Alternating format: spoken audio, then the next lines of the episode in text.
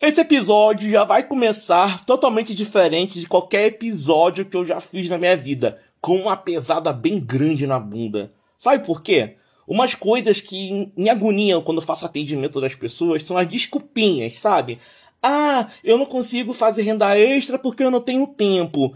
Ah, eu não consigo ter sucesso na vida porque eu não tenho tal conhecimento. Cara, se você tem autopiedade, se você acha que você é um coitadinho, olha, vou te dizer uma frase que define tudo isso. Quem é bom em dar desculpa não é bom em mais nada.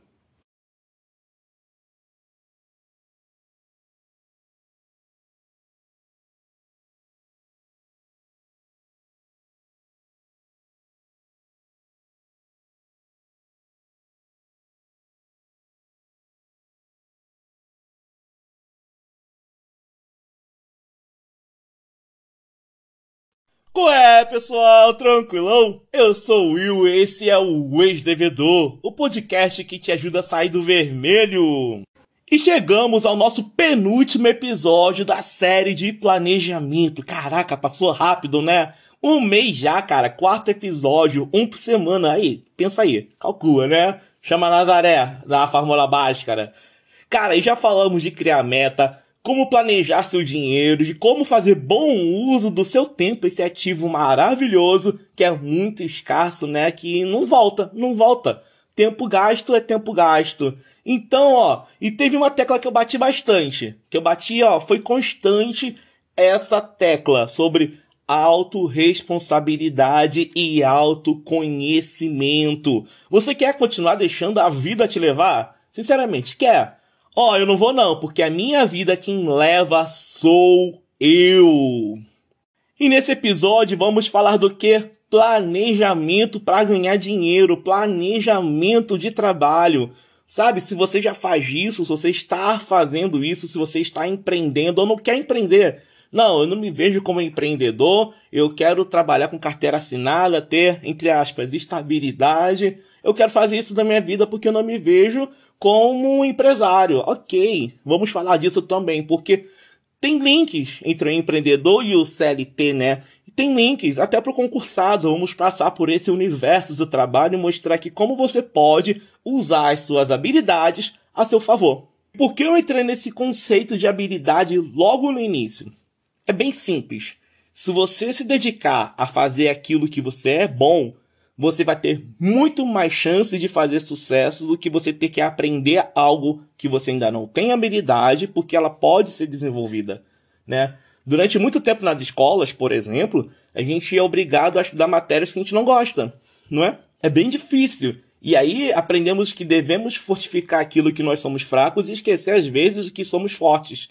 Isso nos faz pessoas medíocres, porque se você não fortalece aquilo que você é bom ou boa e você começa a fortalecer aquilo que você não é bom e boa, você vai parar num patamar médio. E isso faz você ser uma pessoa medíocre. Isso me faz ser uma pessoa medíocre.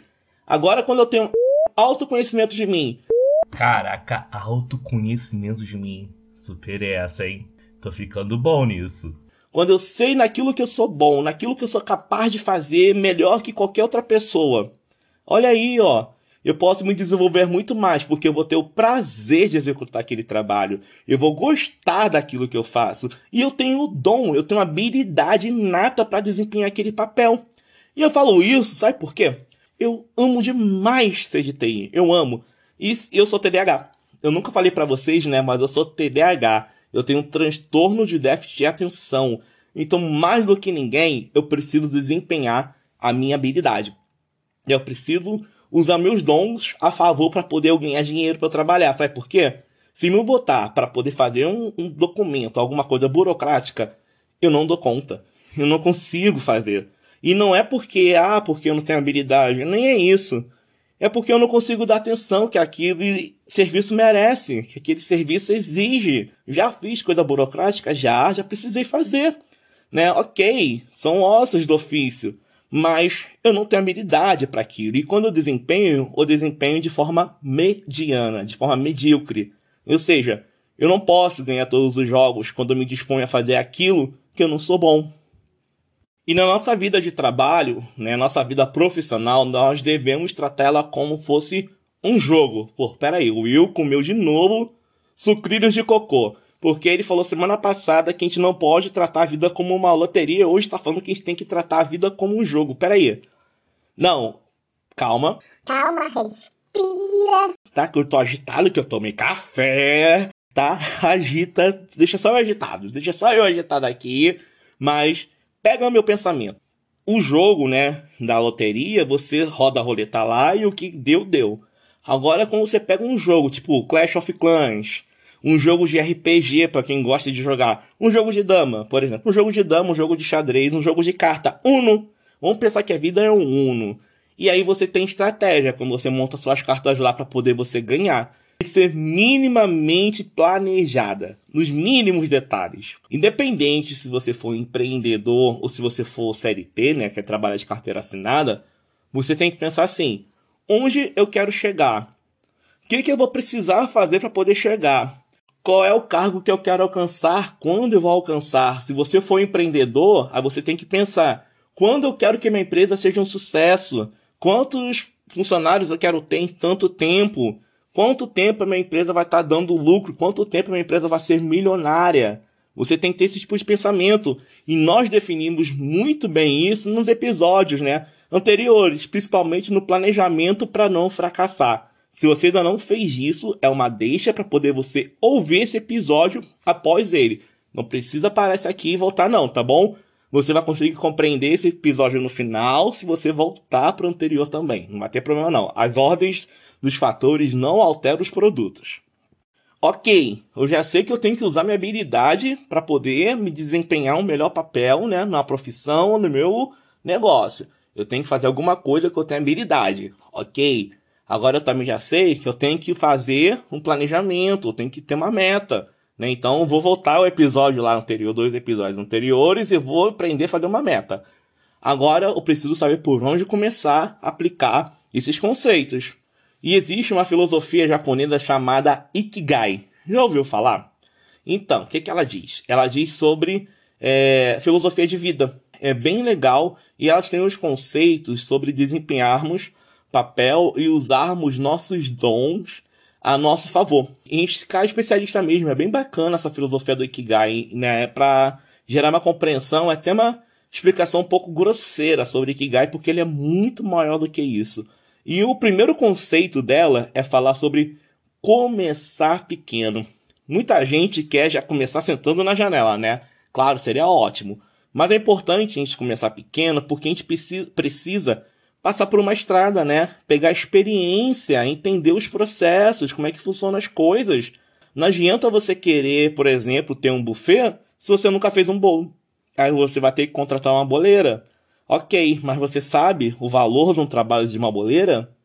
Ah, ok. Eu não tenho dinheiro para começar um buffet. Vou conseguir um empréstimo para poder montar um buffet. Cara, no momento que nós estamos agora com corona, já quem tem uma empresa, tá difícil conseguir um empréstimo, imagina que não tem. Tá difícil. Então, se você quer começar o teu empreendimento, começa pequeno. Vamos usar, continuar usando esse exemplo do buffet. Cara, você quer fazer lá, né? Teu sonho, teu objetivo. Legal. Você tem um objetivo e você já sabe quando vai alcançar esse objetivo. Qual o primeiro passo que você deve dar? Vender bolo. Já pensou? Você pode começar teu buffet vendendo bolo? Ah, mas eu não tenho dinheiro para vender bolo. Venda brigadeiro. Com 10 reais você compra matéria para fazer brigadeiro e vender. E aí, você usa esse dinheiro, porque no episódio que nós falamos sobre gestão financeira, você já vai saber como gerir o dinheiro aí, ó. Como eu falei, com um episódio vai puxar o outro. E detalhe, com o episódio da gestão do tempo, você vai saber exatamente o momento certo de fazer isso, quando vai fazer, como vai vender, você vai conseguir gerir seu tempo de uma maneira muito mais eficiente, porque afinal de contas não é só botar o leite condensado na panela e mexer até virar brigadeiro. Você tem que comprar, você tem que pesquisar as melhores ofertas, porque se você pesquisar você vai ter lucro. Você tem que parar e abrir as forminhas, embalar, vai ter que esperar. Então, ou seja, vai ter que ter uma gestão do tempo eficiente. Entendeu por que eu falei dessas coisas anteriores? Isso é só um exemplo do brigadeiro. Outro exemplo, ah, mas eu não tenho habilidade para cozinhar, eu não tenho. Você pode ter habilidade para vender. Então que tal você chegar na tua tia ou na tua mãe, que você né, tem uma intimidade, uma proximidade, e fala para ela, eu vendo seus brigadeiros e me dá uma porcentagem do produto que eu vender. Então se eu vender 10 brigadeiros, me dá 20%. Você pode fazer um negócio com a pessoa. Ah, mas eu sou péssimo vendedor, eu não tenho habilidade de venda. Ok, você sabe desenvolver embalagem, né? Por exemplo, vamos sair do brigadeiro e vamos pro bolo no pote. O que, que o bolo no pote precisa para ser um bolo no pote? Um pote. Então você pode ser a pessoa que vai comprar um pote, que você pode ir numa distribuidora lá na, na fábrica e vai desenrolar de conseguir no preço melhor e vender para todo mundo que vende bolo no pote. Ou então, eu sei, você pode ser a pessoa que vai vender o recheio do bolo no pote. Olha aí, ó, você não precisa, porque tem muita gente vendendo bolo no pote, então vender fica difícil, a concorrência está complicada. Seja a pessoa que vai vender a receita lá, o recheio do bolo no pote. Olha aí que bacana. Ou então, tá, eu não sei cozinhar, vamos para outra parada. Você pode ser a pessoa que faz a embalagenzinha lá, o etiqueta, sabe? Que bota a validade, que tem a logo. Você pode oferecer esse serviço. É só ir lá no Canvas, uma plataforma gratuita. Você não precisa craquear o pacote da Adobe, né? Que é feio a gente fazer isso, mas você pode fazer isso no Canvas. Aí, ó. Super legal, né? Ou seja, reparou que dentro de um universo que é do bolo no pote, você tem milhões de possibilidades, e sem contar que você pode gerir rede social se você sabe fazer isso bem. Inclusive eu tô aprendendo, gente, é uma coisa bem complicada. Ou seja, tem milhares de serviços envolvidos no simples bolo no pote. Tenha em mente uma coisa: um grande objetivo é alcançado com pequenos passos, às vezes com passos miúdos que parece que a gente nem sai do lugar. Não adianta você querer dar passos largos e pular etapas. Então, tenha em mente isso, tá bom?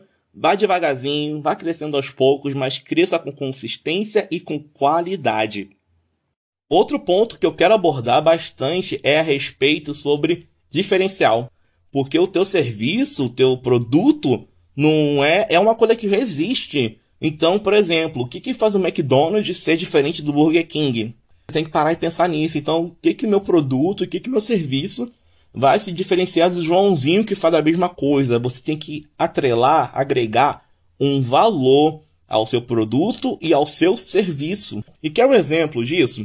Tem uma série que é protagonizada por uma personal organizer, Marie Kondo. E ela ajuda as pessoas a organizar as bagunças na casa, dos armários, das coisas. Ela não faz faxina, ela organiza, ela ensina as pessoas a organizar. E essa mulher tá podre de rica. Ela tá muito rica organizando a bagunça dos outros. Olha aí que eu falei que não tem habilidade melhor do que a outra. Mas sabe o que, que ela fala no primeiro episódio da série do Netflix? Porque eu vejo, eu gosto bastante. Ela fala que ela gosta da sensação de bem-estar que uma casa organizada causa nas pessoas. Que pessoas em lugares mais organizados tendem a ser mais felizes. Olha só, ela não está vendendo a organização, a limpeza da casa. Ela está vendendo bem-estar, ela está vendendo felicidade. E é isso que você tem que procurar fazer: diferenciar o seu produto ou o seu serviço dos demais a partir de uma sensação. Fica muito mais fácil vender eles a partir disso. Outra coisa que você tem que ter em mente é que nem todos os serviços e nem todos é, precisam de investimento inicial. A Marie Kondo, por exemplo, eu não tenho muita certeza que eu não conheço a biografia dela, mas provavelmente ela não investiu nada no início da carreira dela. Claro que depois ela precisou investir, mas os primeiros passos dela foi feito de forma gratuita, até porque ela fala que ela gostava de arrumar as estantes na escola quando você consulta sobre a vida dela na Wikipedia. Então aí, ó, ela começou a trabalhar organizando a estante da escola dela e foi se aperfeiçoando ao longo disso ao ponto de ganhar dinheiro organizando as coisas. Ela não precisou de investimento inicial. Então tira da tua mente que dinheiro é um problema. Dinheiro não é um problema. Você pode muito bem fazer alguma coisa e ganhar dinheiro sem precisar investir. Quer ver outro agora? Um exemplo muito prático. Tem muita gente ganhando grana montando pacotes de template para rede social usando o Canvas. Ó, segunda vez que eu falo Canvas, hein? Me patrocina, hein? Terceira. E é isso. As pessoas não pagam pela plataforma porque ela é oferecida de forma gratuita e as pessoas montam templates e vendem para outras pessoas. Olha aí, ó. Outra maneira de ganhar dinheiro, vendendo uma habilidade. Tem gente que não sabe montar template, tem gente que não tem habilidade de design, e quem tem tá vendendo esse serviço sem precisar botar nenhuma grana. E aí você fala, ah, Will, você focou muito no empreendedor nesse episódio. Você falou que ia falar para todo mundo. Calma, olha só. Preste atenção numa coisa. Para de pensar que você, né, que não quer ser empreendedor, que você não está empreendendo. Tem que se tratar como uma empresa. Diferente da pessoa que monta o próprio negócio, entrega o produto direto para a sociedade, você usa um intermediário, porque você trabalha para alguém que decidiu empreender, né? Você tem o seu trabalho, você vende o seu tempo, você vende a sua habilidade para alguém que decidiu comprar ela e entregar para a sociedade. Então, nesse momento que você está no escritório, está na empresa, você está empreendendo também. Queira ou não queira, você está empreendendo também. Só que você pode fazer coisas melhores, você pode empreender dentro dessa empresa. Por exemplo, você não precisa botar dinheiro, tá? Não precisa se tornar sócio dela.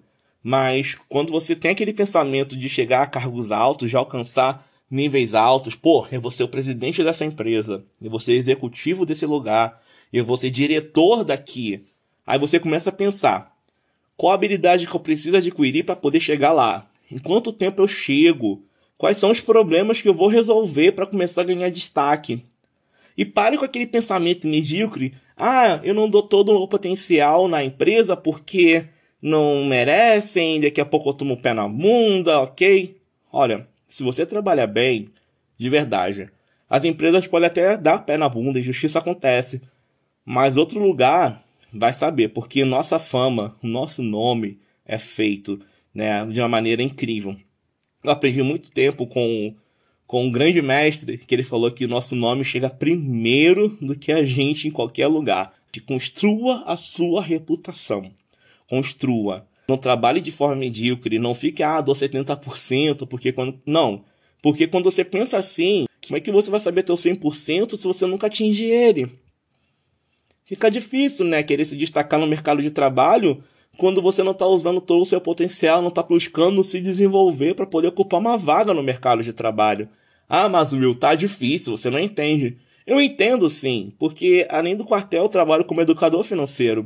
Eu atendo pessoas que estão inseridas no mercado de trabalho, eu tenho que entender para poder ajudar essas pessoas.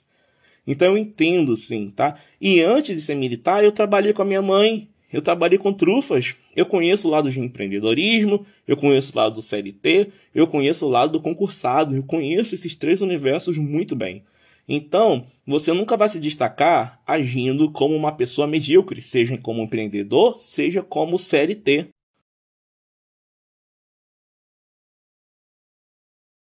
O Obama foi um dia na NASA lá visitar, né, quando ele era presidente, e ele parou no corredor assim e perguntou pro faxineiro o que, que ele estava fazendo lá.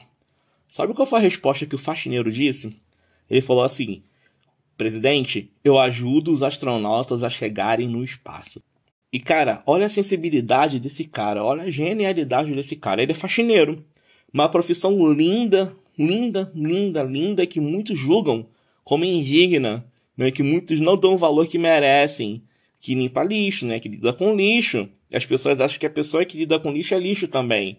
Infelizmente, esses preconceitos enraizados não permitem que outras profissões desenvolvam. Mas esse cara tem tanta certeza do bom trabalho que ele faz, ele tem tanta certeza e tanto orgulho do que ele faz, que ele sabe o impacto final do que ele está desempenhando. Ele sabe que ele limpando aquele corredor da NASA, ele ajuda pessoas a chegarem na Lua eu quero dizer com essa passagem é que você deve parar de achar que o seu dom, o tesouro que Deus te deu, não deve ser usado porque ele não tem o mesmo valor que o tesouro que Deus deu para o outro. Que a sua habilidade não é tão digna quanto a habilidade dos outros. Para com isso.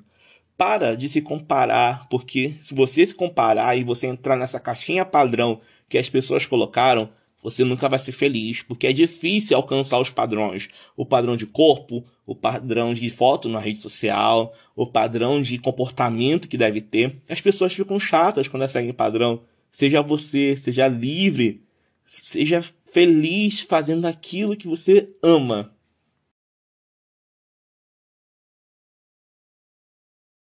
Então, pessoal, vou ficando por aqui. Vou encerrar esse episódio com bastante felicidade. Eu vou ficar muito mais feliz em saber que ele fez sentido na sua vida. Então não deixe de nos acompanhar em junho, né? Já tô anunciando agora que vamos chegar arrebentando a boca do balão com a série sobre táticas para sair do vermelho. Agora estamos falando de planejamento. E mês que vem vamos falar sobre botar em ação. Então, não deixe de seguir o ex-devedor e também não deixe de compartilhar e aumentar o número de pessoas com nome limpo. Vamos aumentar essa corrente de pessoas que estão saindo do vermelho.